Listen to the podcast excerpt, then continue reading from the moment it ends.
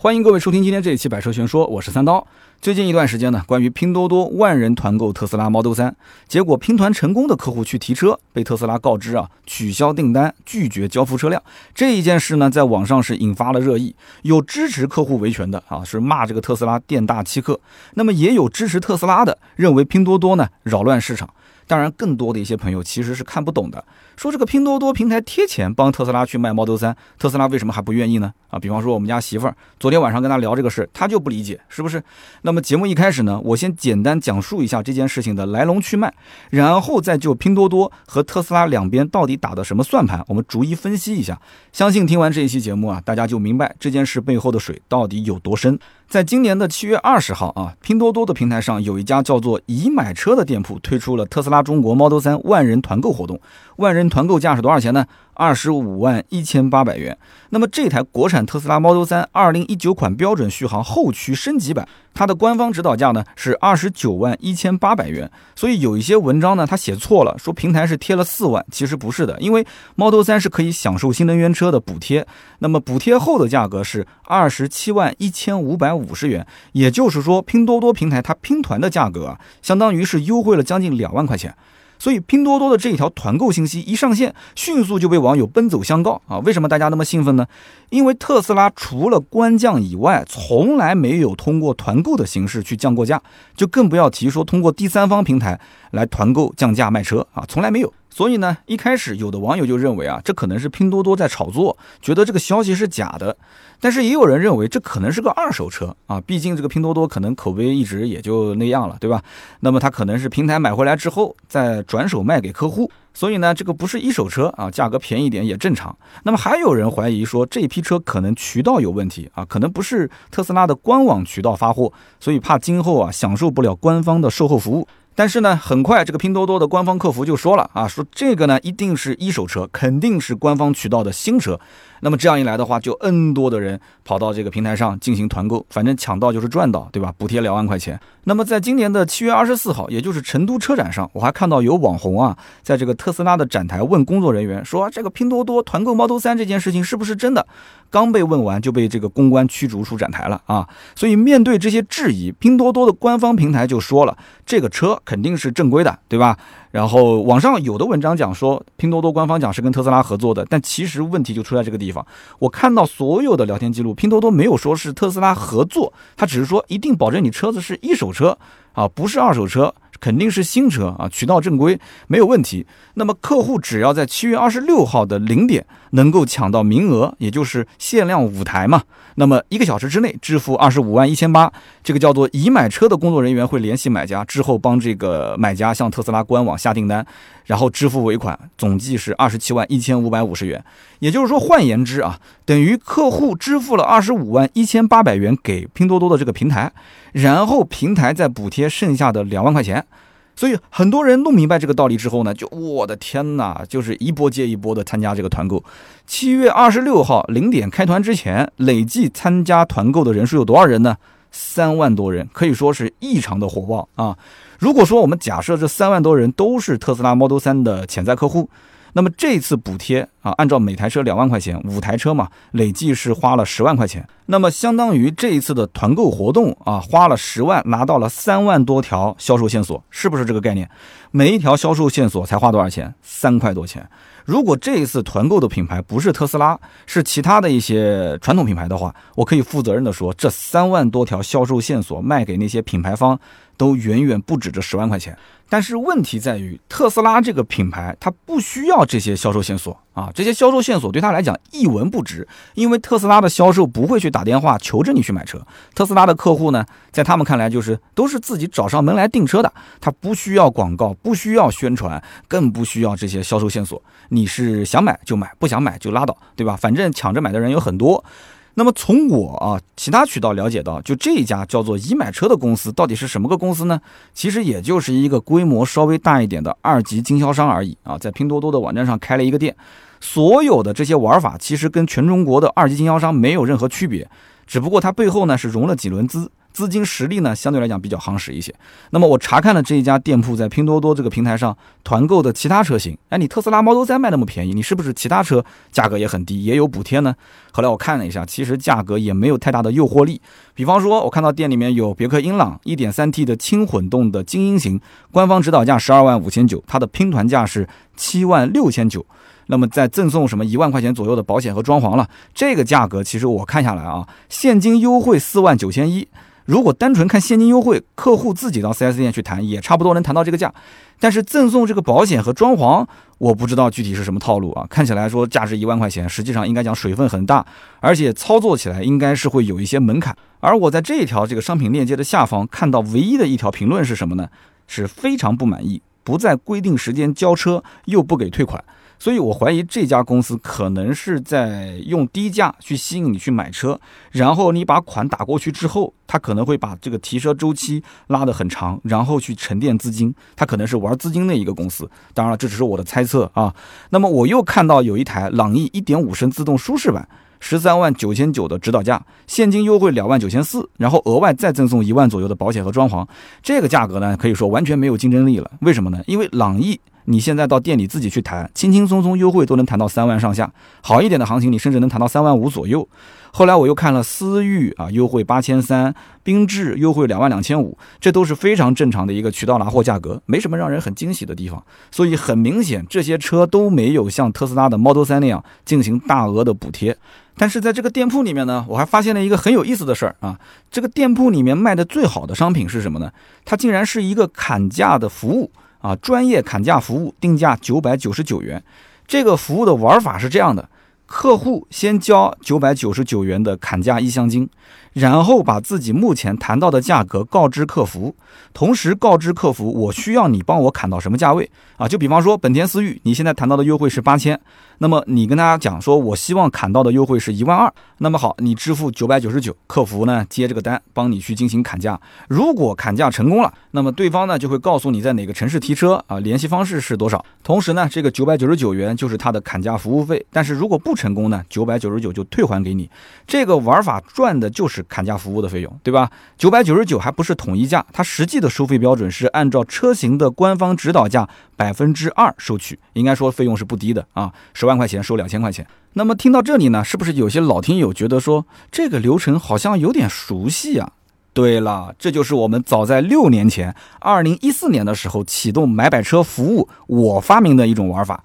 真的，在那个年代，反正我是没有见过全中国有哪一个汽车销售公司是这么玩的。那么当时我们的客服还是刘晶晶小姑娘，大家还记得吗？我记得当时启动这个服务的时候，线上的咨询量非常非常的大，刘晶晶根本就忙不过来，没日没夜就是不睡觉都忙不过来。实际操作起来，沟通的成本也非常的高，而且这个效率呢，相对来讲也比较低。当时呢，我们的统一收费标准是一百块钱，如果说我砍价成功了。你不找我买车，你说你自己再去问一问，那这一百块钱作为服务费用，我就留下来了。那么如果说砍价成功之后，你说还找我买车，那么就转做你的定金，你再把剩余的这个定金尾款给补齐。那么如果说砍价不成功，我就把一百块钱退还给你。当时是这么一个操作方式。很多的网友其实到后来，我们砍价成功了，他也没找我买车，但是还是希望我们把钱退给他，我们也就给退了。所以这个玩法后来我就把它叫停了啊，因为毕竟相对来讲时间啊成本比较高。后来呢，我就更换成了现在的这种模式啊，直接带客户去提车。可以说啊，这就是一家非常普通的二级经销商，他与拼多多联合起来砸了十万块钱去弄了一场团购会。结果导致现在特斯拉官方发表了数次声明，去澄清自己和这场团购无关，建议客户呢不要在非官方的渠道进行购买。那么七月二十七号团购结束，成团的五名啊非常幸运的这个团友啊，一个是来自上海，一个是来自武汉，这两个人成了一个新闻的主角。为什么呢？因为他们都是在七月二十八号交了一千元的意向金，然后呢，都是特斯拉当地的销售联系上了订车的车主。接下来的事情，上海和武汉的车主待遇就不一样了。上海的车主呢是非常的顺利啊，支付了尾款，提到了车。但是武汉的车主被当地的特斯拉门店单方取消订单，并且拒绝交付车辆，这是为什么呢？武汉车主通过网络维权的时候，当时截取了自己跟特斯拉这个销售的聊天记录。那么其中让销售态度发生转变的一段对话是这样子的，我跟大家模仿一下啊。车主当时问说什么时候可以提车啊？销售就回答最快周四可以提，也就是八月十三号。那么车主又问啊，这么快啊？你们那边跟付款的人联系了吗？这个时候销售发了一个懵逼的表情，然后回问他，谁来付款啊？然后客户就说拼多多啊。那么接下来销售跟客户之间的这个问答啊，其实没有什么态度上的变化。为什么呢？你看销售当时就讲，上牌的人是你吗？客户说是啊。然后销售就发了特斯拉武汉公司的账号，就说明到这个时间点，这个销售是默许这件事情是可以进行的。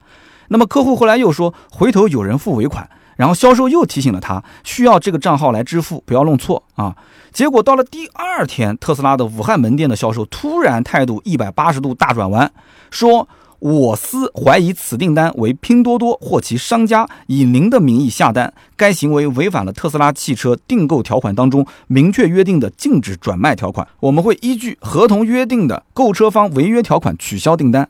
当时客户一脸懵逼的反问：“你们取消之后，那我重新下单，是不是你们还会怀疑？等于说我这一辈子都被你们怀疑了，是不是？”销售回答：“抱歉，我司怀疑此订单为拼多多或其商家以您的名义下单，实际上构成向我司隐瞒真实下单信息。我司此前公告已经声明，拼多多的该团购活动未经授权，您应当向付款购车的商家要求交付车辆或者是退款。”客户当时就非常不理解，说：“我个人名下的车，你们也一分不少的收了我的钱，怎么？”就算欺骗了呢？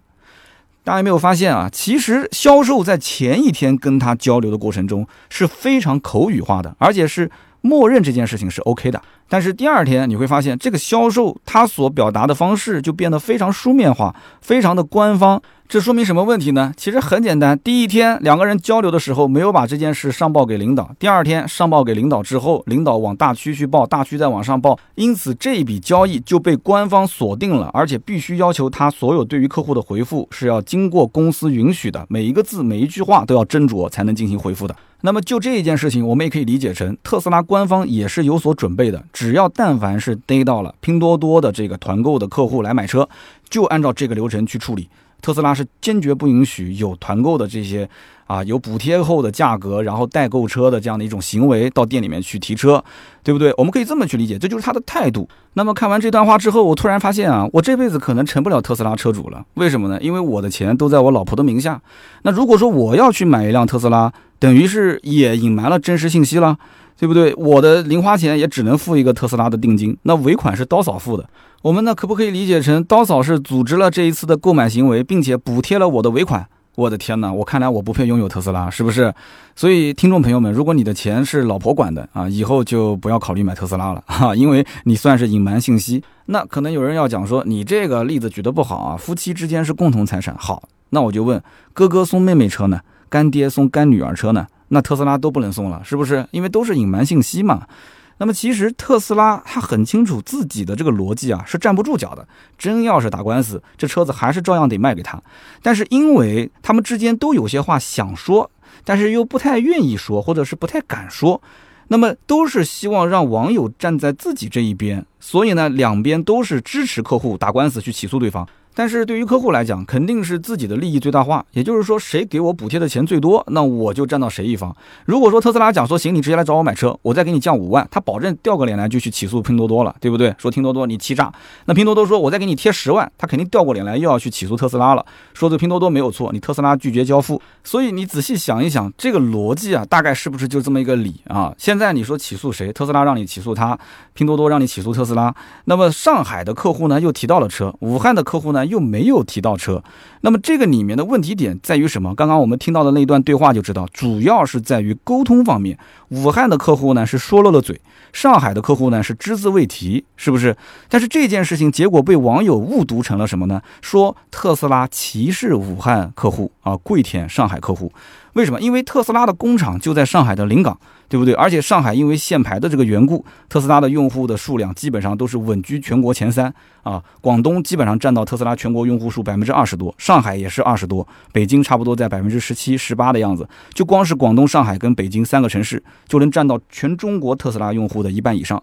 所以说白了，特斯拉自己制定的规则本来就有巨大的漏洞，结果呢啊，被拼多多这样的企业就钻了个空子，对吧？人家就是有钱硬补，怎么样？那么这件事情在网络上，就连法律界的人士都是各执一词，所以我也很难从法理上去分析，说到底谁对谁错，谁违规了，谁违法了。但是我是坚定的站在特斯拉的这一边啊！我节目里面平时不太喜欢表态，但是今天关于这件事情，我的态度就是站在特斯拉这一边。因为什么呢？因为我是一个十几年的汽车老销售，我很清楚拼多多的模式和特斯拉的直营模式，他们两个之间将来往下发展，谁会真正对客户有好处，谁会对客户没有好处？那么这次特斯拉为什么那么硬刚拼多多啊？直接拒绝交付，他就是要保自己的这种直营店的模式。这个我相信看过文章的人应该都知道。但是呢，我觉得这两种模式都有一定的问题。特斯拉的直营模式虽然说。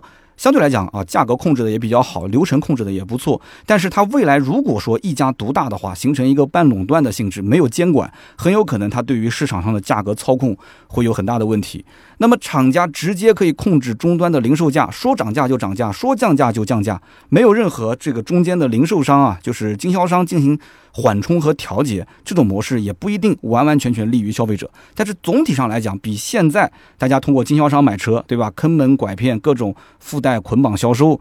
那这个要好很多，就当下来讲，直营模式是可以尝试的。我觉得比现在的经销商授权的模式是利大于弊，只不过要好好的进行监管。而且另外一点就是直营模式，它会更加的接近于消费者。那么因此，它对于消费者是有了解的。他要如果说是一个从恶的企业的话，他说我就要去坑蒙拐骗，我要伤害消费者，对他没有好处。这是对于品牌方直接带来伤害。以前是经销商，反正我不管，我就重眼前的利益，我把钱给赚了，品牌什么伤害不伤害跟我没关系。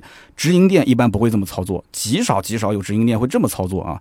那么拼多多就不一样了，拼多多就目前来讲，它其实是处在一个灰色的地带，什么投诉了、维权啊这些都不透明，硬生生的是用补贴去砸向一个市场啊，甭管说是汽车市场也好，还是其他的一些品牌，对不对？之前不也是补贴卖了很多的一些大牌嘛？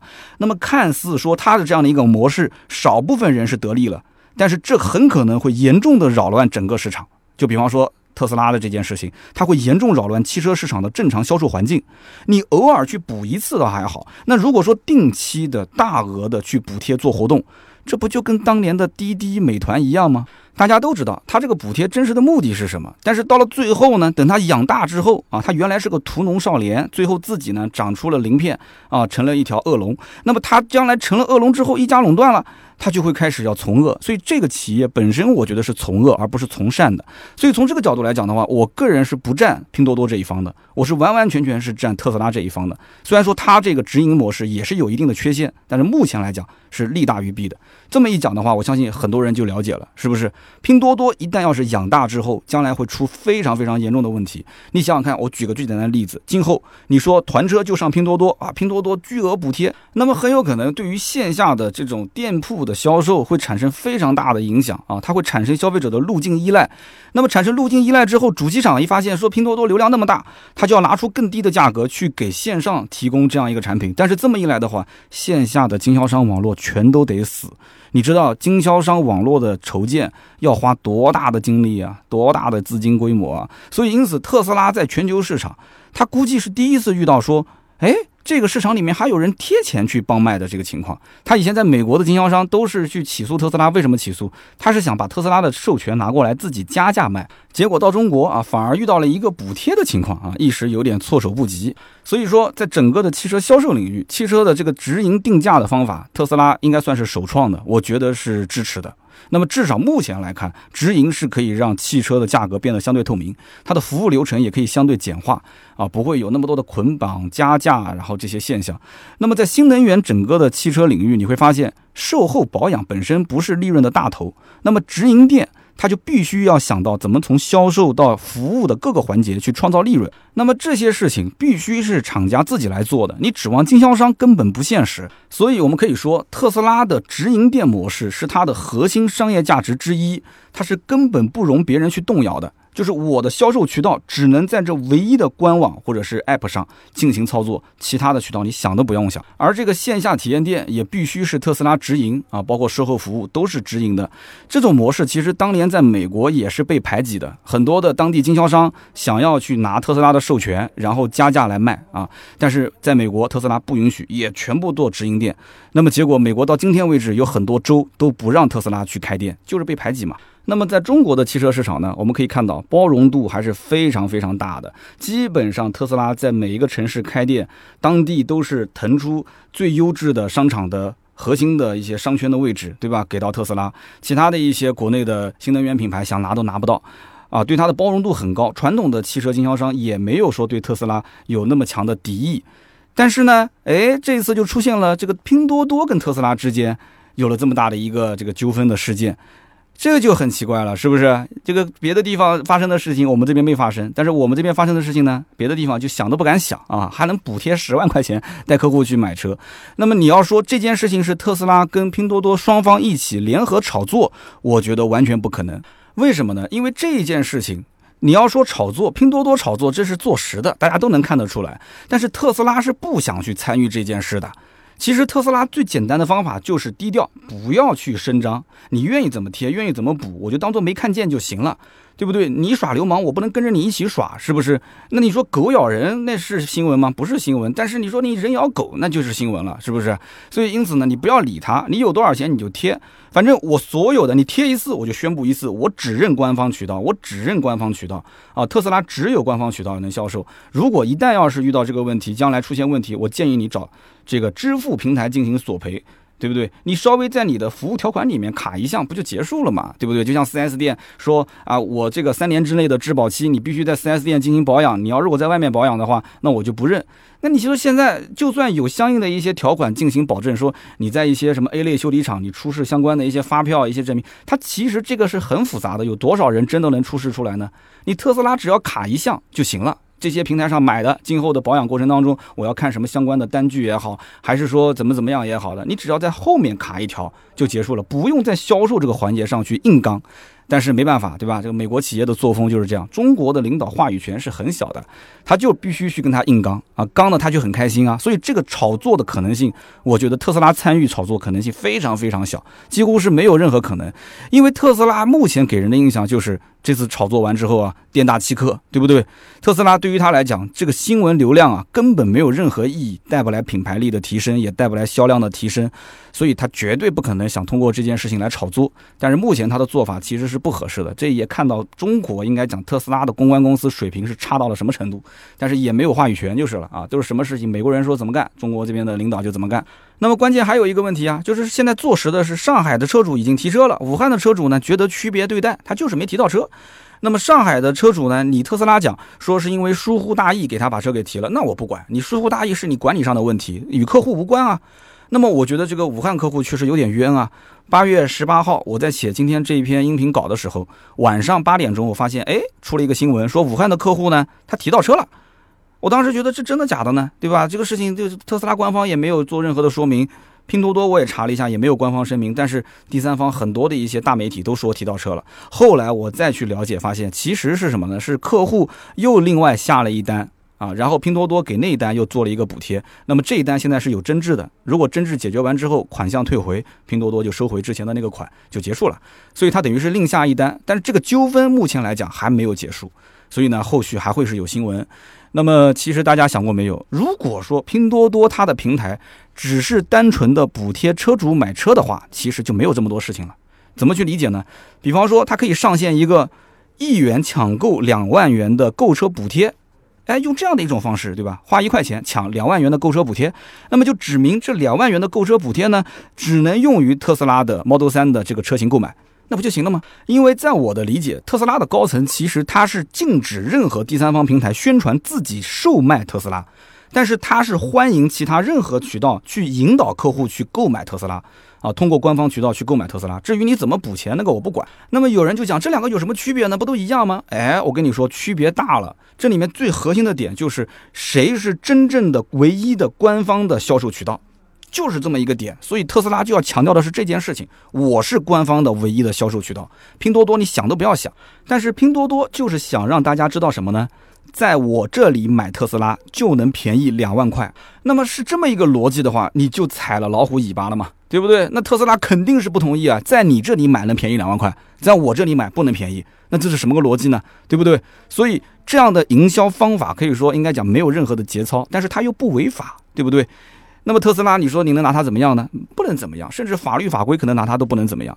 那么很多的网络评论分析说，这次特斯拉态度强硬，拒绝交付车辆，是为了捍卫特斯拉苦心打造的直营销售模式啊！所有的文章都是这么说的。我觉得其实只说对了一半。特斯拉的直营模式是类似像苹果的体验店的，对不对？对于销售定价、品牌维护、客户的体验、它的反馈，它都能自己有掌握。虽然投资很大，回报周期比较长，但是一旦要是形成气候，很有可能会颠覆传统的汽车销售模式。但是特斯拉这么抵触拼多多的团购的行为，我觉得还有另外一层含义，这也是接下来我要讲的重点啊。那么要理解这一层含义，我们要把视线移回到二零一四年。在二零一四年的一月份，特斯拉在北京芳草地的体验店开张之前，特斯拉总部呢给中国区设置了一个年度目标啊，就是要卖三千辆车。当时的特斯拉呢只有 Model S 这一款车可以销售。二零一四年的一月底啊，一月二十二号，特斯拉当时发布了一个叫做“一个公道的价格”这么一份声明。就告知所有的消费者，Model S 的起售价七十三点四万元。那么这个定价的组成部分呢，一共是包括啊八万一千零七十美元，这也就是在美国的销售价格，加上三千六百美元的运输和装卸费用，以及一万九千美元的关税和其他税费，还有一万七千七百美元的增值税。所以呢，合计是七十三万四千元。这个是以当时的汇率六点零五元去兑换一美元来计算的。所以这个价格一公布之后，瞬间引爆销售。很多人瞬间就被特斯拉吸粉了。大家都知道，在中国进口车的销售价格是非常非常贵的，对吧？特斯拉说好，那我就给你一个非常公道的价格。所以一月底的时候，订单就接近了两千张。到了二零一四年的春节前后，三千辆车的全年任务就已经完成了。我的个天了，两个多月任务完成了啊！那么特斯拉总部的领导当时一看这个成绩就惊呆了。说这个中国卖的这么火啊，所以三月份的时候重新下达中国区的销售新指标，全年多少台呢？五千台。从三千台调到五千台，但是在这个时候，特斯拉把中国区的一把手，这个人叫郑景顺，就换成了吴碧轩。那么特斯拉为什么要换人呢？这个将来我在讲恩罗马斯克的时候，大家记住这个点啊，我会展开来聊。这里故事比较长。那么换了人之后呢，相当于就有点内斗了啊。郑顺景是负责这个中国区的总经理，那么吴碧轩是总裁。吴碧轩就负责整个的电话销售，成立了一个新部门；大宗订单也是新部门，还有上门试驾三个新部门。那么因此，郑顺景负责的店面销售的零售业务下滑了百分之七十。那为什么下滑呢？大家心知肚明，对不对？被这个新来的一把手直接就把这个流量啊、订单全部带走了，所以就是逼着郑顺景黯然离职。那个时候，特斯拉其实在中国区应该说内斗是很凶的。那么吴碧轩上任之后，发现特斯拉订单当中有许多的人啊，都是一个人下四到五张订单，有这种情况。后来调查之后就知道了，是黄牛当时在炒卖特斯拉的订单。大家还记得吗？在那个年代，一张特斯拉订单转手甚至能卖。加价十万啊，很夸张的，所以加价销售的情况当时非常非常的这个厉害。那么当月呢，特斯拉就启动了一个叫做客户背景调查。买车还要调查你的背景，那么主要是排除这些黄牛的身份，那么要求买家提供更多的一些包括职业啊、购车意图相关信息。但是销售人员觉得说，这哪有买车还查这些东西？查户口啊？你这是觉得很繁琐，所以配合度不是很高。黄牛当时想倒卖订单也很简单啊，多找几个身份证，多找几个手机号码就行了。所以，二零一四年的四月底，特斯拉的 Model S 第一批新车在中国交付的时候。埃隆·马斯克当时还特意来到中国，因为他发现中国市场好像很热，是吧？那么到了北京的交车仪式现场，哇塞，果然啊，中国的粉丝非常的热情啊，再加上公关公司也是组织不力，所以现场异常的混乱。那么有的车主甚至是为了能提前从这个埃隆·马斯克手里面拿到钥匙，相互推搡，互相厮打在一起。这个现场呀，有哭有叫有闹的，什么样都有。那么很多的一些特斯拉的订车车主其实是迟迟提不到车的。当时在中国交付的一些车辆，其实还是一些名人，对不对？那么很多车主提不到车，就联名写信给特斯拉的总部进行抗议。埃隆·马斯克当时是什么态度呢？他其实非但不难过，不觉得说，哎呀，我感觉愧对这些车主，他反而觉得有些得意。换句话讲，就是他原本不清楚中国市场上中国人对于这个美国的电动车品牌是不是感冒。但是这一次来华这么一看，发现我的天，中国车主一个个像舔狗一样的往上去贴啊，各种舔。那么交车难这件事情，对于马斯克来讲，对于特斯拉来讲，它仅仅就是一个甜蜜的烦恼，对不对？甚至还成了他的一个炫耀的资本。那么埃隆·马斯克感受到说中国市场哇空前的盛况是吧？回到美国之后，立刻下令，二零一四年中国区的销售任务从三千辆提高到一万辆。这就是特斯拉的做事风格，这就是埃隆·马斯克的做事风格。那么实际上，中国的精英人群对于特斯拉感兴趣的，基本上都是第一时间下订单了。所以从六月份开始，没有下的也就不再下了。黄牛那个时候就发现苗头已经不对了。那么七月份开始，很多的黄牛要抛售手上的订单，Model S 的销量开始整体下滑，卖不出去的订单怎么办？有的黄牛就慌了，就开始逃单。逃单是什么个概念呢？就是这个原本的定金我不要了啊，我也不会去支付你的尾款。那么甚至还有一些黄牛呢，就去闹事啊，说要求去退定金。所以七月份爆发出大量的逃单现象。二零一四年的十一月份，为了防止这个逃单现象，甚至于特斯拉把定金从原来的一万五千元涨到了五万块钱。那么在二零一四年的九月份呢，销售的压力非常的大。我们前面讲了，七月份的时候逃单现象已经是非常非常严重了，是吧？特斯拉的中国区的一把手吴碧轩看到了港口已经开始有一些库存积压了，他为了缓解销售的压力，他干了一件事情，他主动跑到杭州去阿里的总部，想要通过双十一。特斯拉天猫的销售活动来拉动销量，哎，大家想一想，这就是重点了。现在的特斯拉跟拼多多互相不对付，那么当年，哎，怎么还想到用天猫来第三方平台进行销售呢？接着往下听，那么到了天猫的这个公司之后呢，发现他的负责人啊态度很冷淡。按道理讲，我特斯拉也是个大牌子，对吧？我过来跟你谈，你应该是也很热情啊，倒不是说舔着脸啊，说像舔狗一样，因为毕竟天猫也是个大公司，最起码是平等的态度，但很冷淡。什么原因呢？是因为今年四月份的时候，埃隆·马斯克来华啊，除了北京、上海以外，不是还去了杭州吗？杭州就特意到了阿里总部啊，跟马云两个人吹了一下牛逼。结果两个人互相之间吹牛逼的时候呢，谈了一些合作的想法。但是后续阿里这边的负责人推进合作事宜的时候，特斯拉的人态度傲慢，而且呢都没有进行落实。这个也可以理解，因为中国区的整个的。实权几乎是没有的，什么事情都要往美国报，美国那边又不接地气，对不对？所以就导致美国的特斯拉认为说是天猫想要占特斯拉的便宜。特斯拉呢这边的中国区的人其实是知道的，我们是想要求阿里的人去帮忙，所以当时这个事情就没有推进下来。那么现在反过头来去找天猫的负责人说我们想参加双十一，那人家根本就不鸟你啊，人家觉得说我很清楚你现在肯定是销售遇到困难了，所以天猫的领导呢就需要摆摆姿态啊，大概的意思就是你看苹果、路易威登都在我们天猫开了直营店，像你这个特斯拉的客户，我们根本就对吧无所谓，你来就来，不来我们也不求着你。那么最后经过沟通呢，天猫还是同意了，说跟特斯拉进行双十一的合作啊，这个面子还是要给的。那么中国区的老大吴碧轩一听说，哇，入驻天猫成功了，立刻给美国总部进行汇报。当时的特斯拉二号人物，负责全球销售和服务的副总裁叫古里安。古里安听到这件事情呢，一开始呢有点犹豫，因为他也搞不懂这个天猫到底是个什么鬼啊，对于这个特斯拉来讲有没有什么帮助？但是呢，吴碧轩就讲了，说你看，路易威登对吧？苹果都在天猫开店了啊，这么一说，当时古里安就说啊，那行那行，那咱也开一个吧。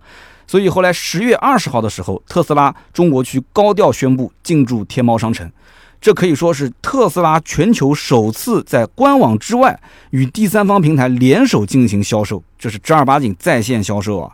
那么特斯拉当时是准备了十八辆 Model S 的现车，消费者是在线支付五万块钱定金就可以最快五天闪电提车。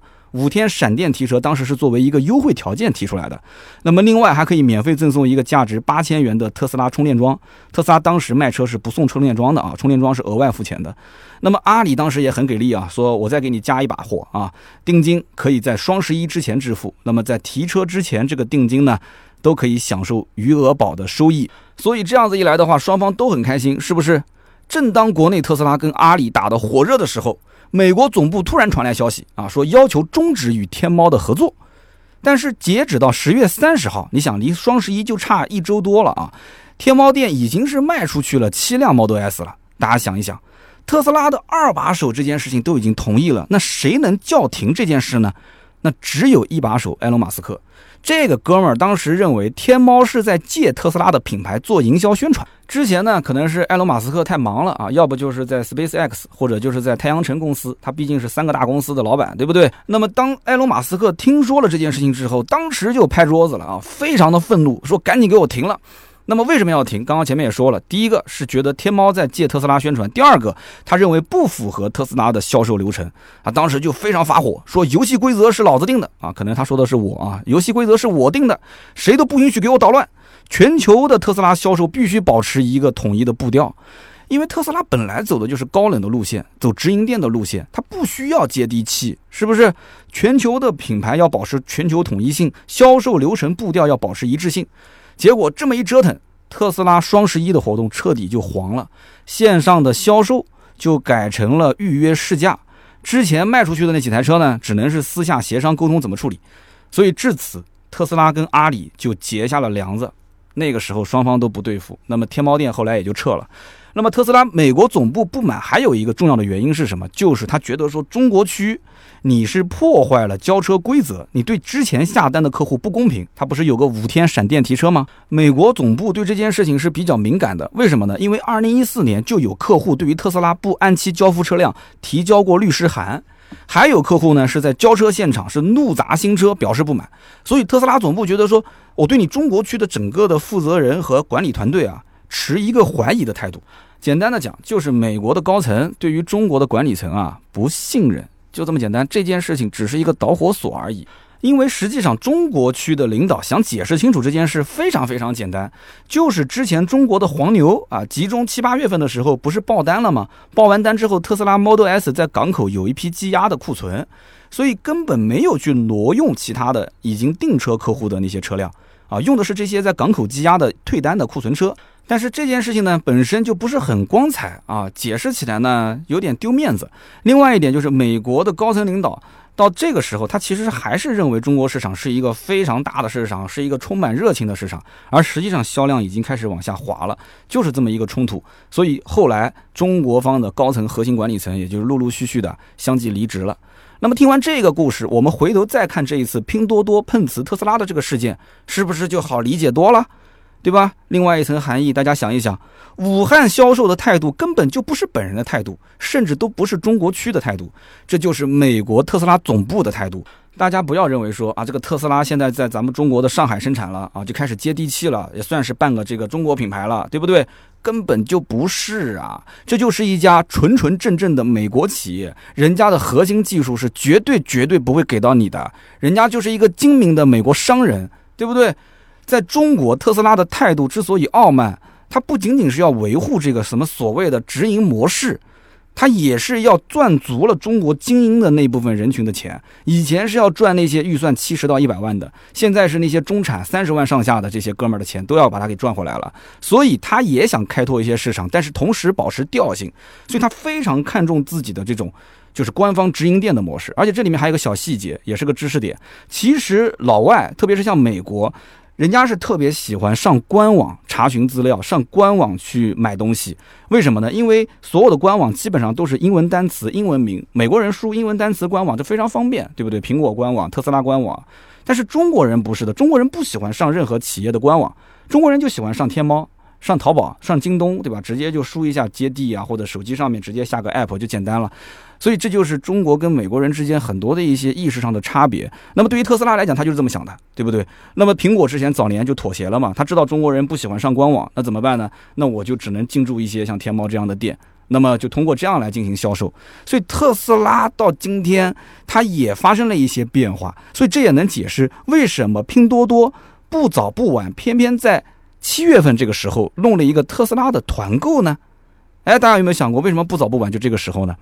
那么其实跟另外一件事情有关联，那就是特斯拉今年的四月十六号又悄声无息的把天猫店给二次开业了。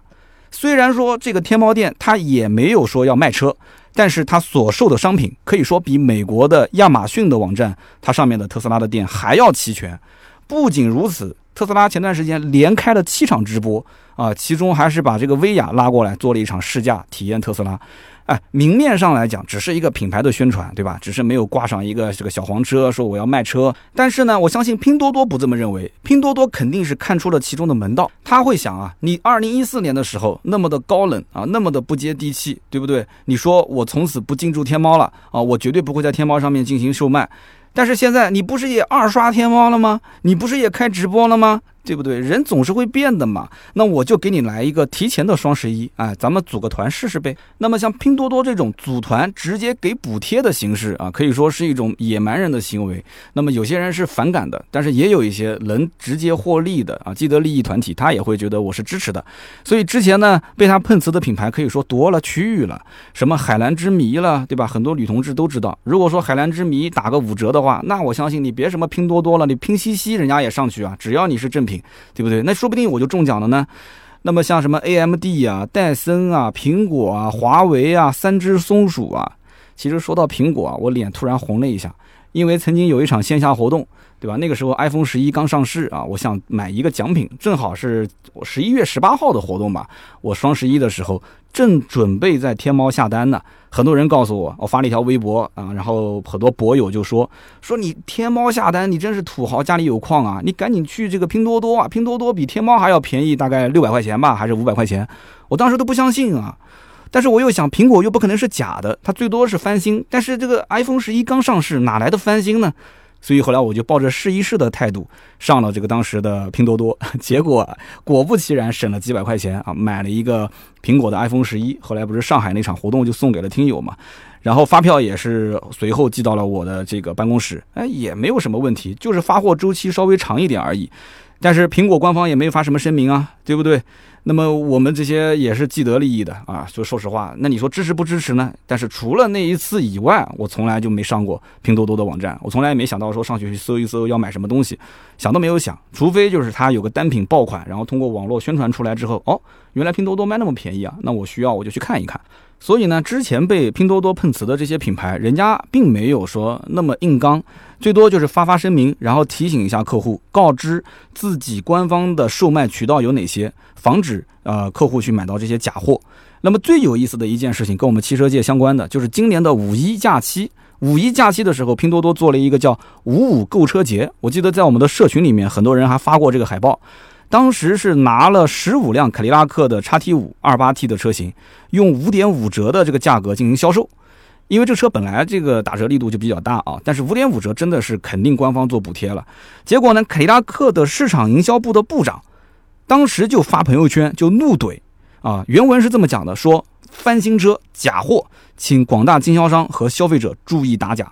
结果没想到到了五月三号的时候。凯迪拉克的官方又发表声明说，此活动真实有效，是拼多多平台联合凯迪拉克授权经销商百联集团，由拼多多平台直接补给客户推出的相关活动啊，直补客户的活动。其实我完全能够理解凯迪拉克的市场营销部部长为什么要发朋友圈，他当时的这个心情我能理解，因为这件事情如果说被全国的凯迪拉克经销商理解成拼多多这次五点五折销售是凯迪拉克厂家和拼多多平台之间的合作。那后果可以讲不堪设想，全国的经销商挥泪甩卖凯迪拉克，凯迪拉克优惠幅度本来就很大，都是亏本销售。现在你厂家还过来补我们一刀，啊，你背后捅刀子，你给拼多多五点五折销售，你给我的进货价都没有那么低，你这是想玩死我们吗？但是如果经销商自己内部啊，比方说那个什么百联集团跟拼多多官方合作，他认亏，对吧？或者说是拼多多他就是认补贴，那品牌方就不管了。为什么呢？这是你们经销商之间的矛盾，对吧？反正我厂家把库存压给你们经销商就行了。事情如果闹大了，我最多出面协调一下，对吧？那也是悠哉悠哉的嘛。所以说，无论是对于直营的特斯拉来讲，还是对于经销商模式的像凯迪拉克这种品牌等等等等。拼多多的行为虽然说合法，但是不合商业逻辑，对不对？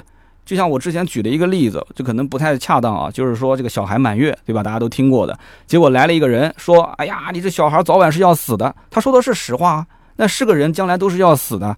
他说的这个道理可行，但是呢，他不合情理啊。就是你在这个环境下讲这个话，你不合情理。特斯拉也是一样的，你说你这件事情做的有没有符合道理呢？它道理也对，你想补贴钱，你有钱，你家里有矿，你贴呗。但是不合情理，我明明就是在做这个直营的商业的逻辑、商业的生态，你偏要过来横插一杠子，对吧？我也没有招你惹你，是不是？但是呢，人红是非多，特斯拉呢就是有流量，人家就是想来蹭你的流量，对不对？只蹭蹭，人家也不进去。所以说这件事情呢，我们都能理解啊。但是我现在就比较不能理解的是什么？就是这家叫做。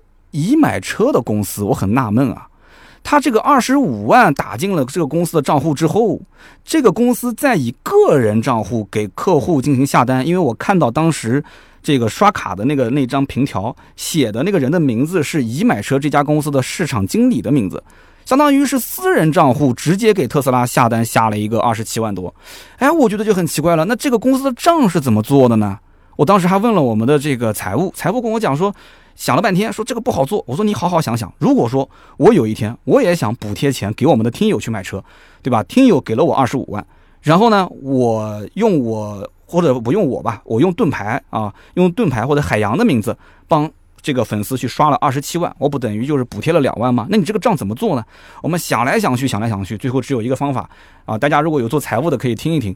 他应该是二十五万进公司的账，相当于是一个叫暂付款吧，对吧？暂收款。然后呢，我再把二十五万直接转出去给到，比方说海洋，海洋拿了二十五，我公司只是过了个账，对吧？我这边进和出，我也不是收入，也不用开发票。然后这个时候不是还差两万块钱吗？我就让海洋去开一张。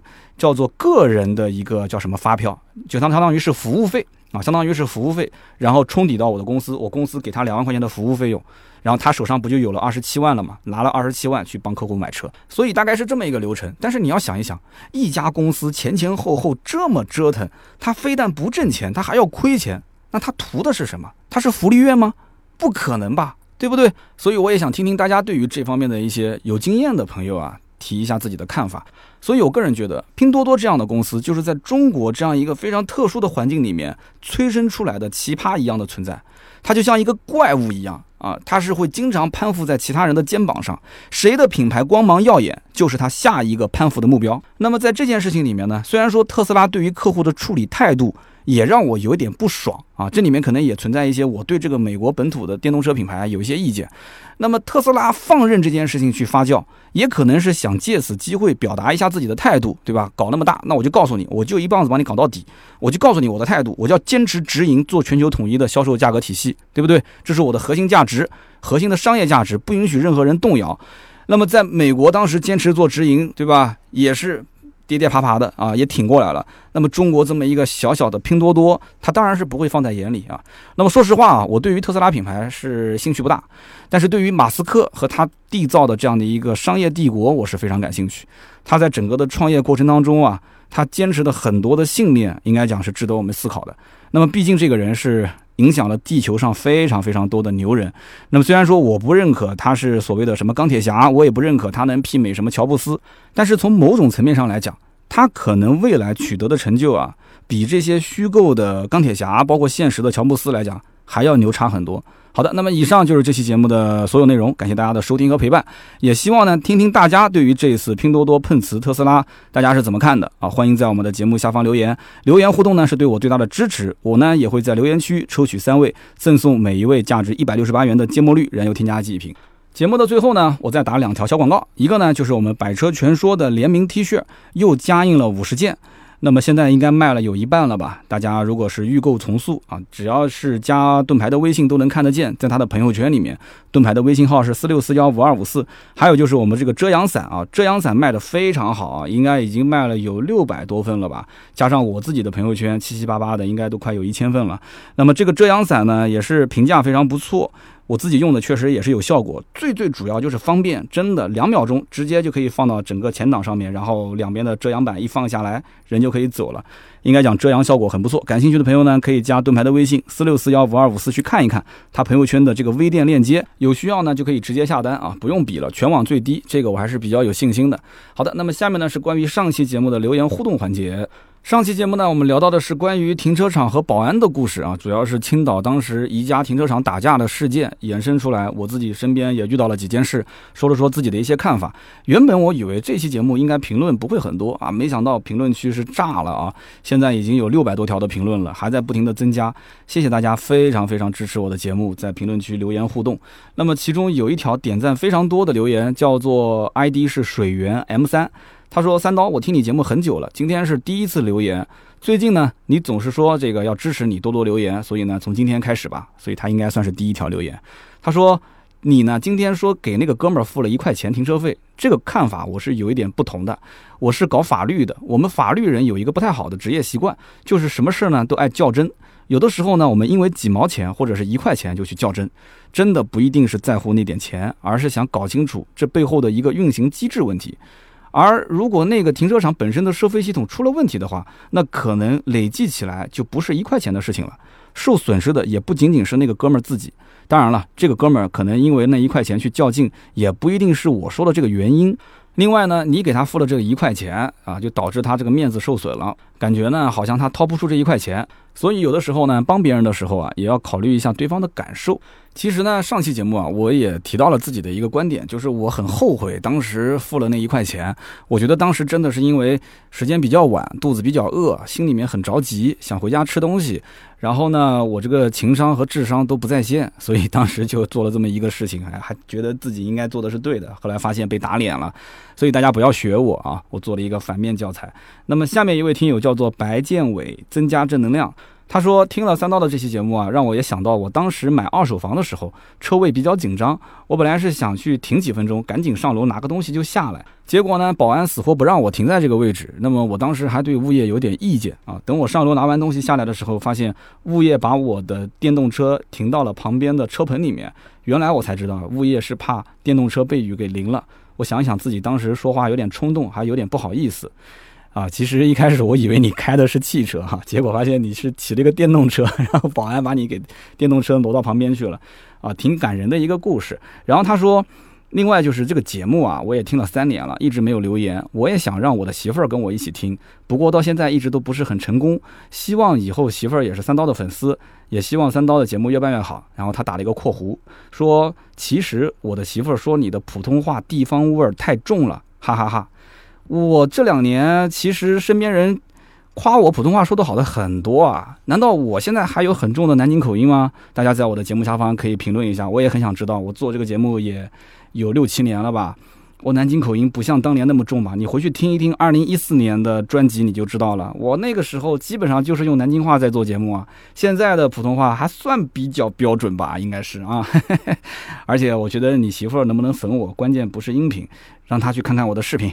我相信啊，你媳妇儿看完我的视频之后呢？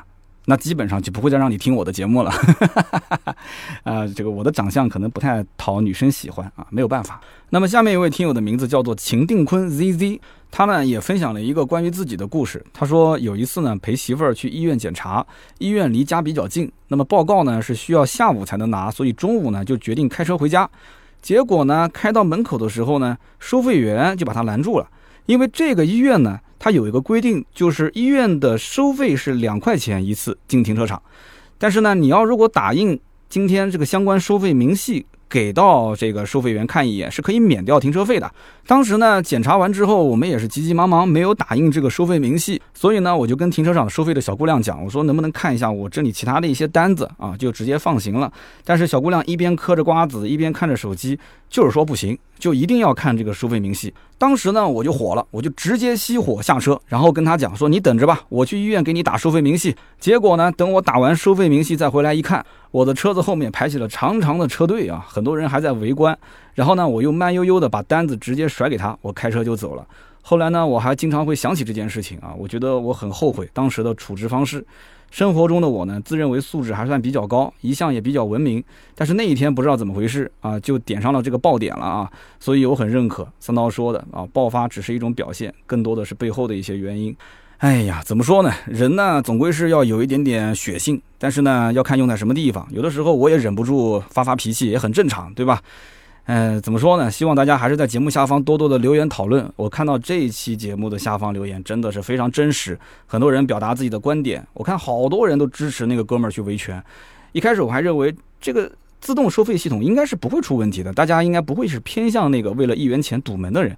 但是我发现不是这样的，大部分的人都是挺赞成这哥们儿的。但是也有一部分人觉得说这件事情他做的其实不妥当，他可以把车停在旁边啊，然后再跟这个保安进行理论啊。但是反过来讲，他如果不把门堵了，保安可能也不会重视这件事情，对不对？门都已经开了，反正这个大家也都是畅通无阻了，干嘛还要理你这件事呢？啊，他就不会去在乎这个事情的严重性。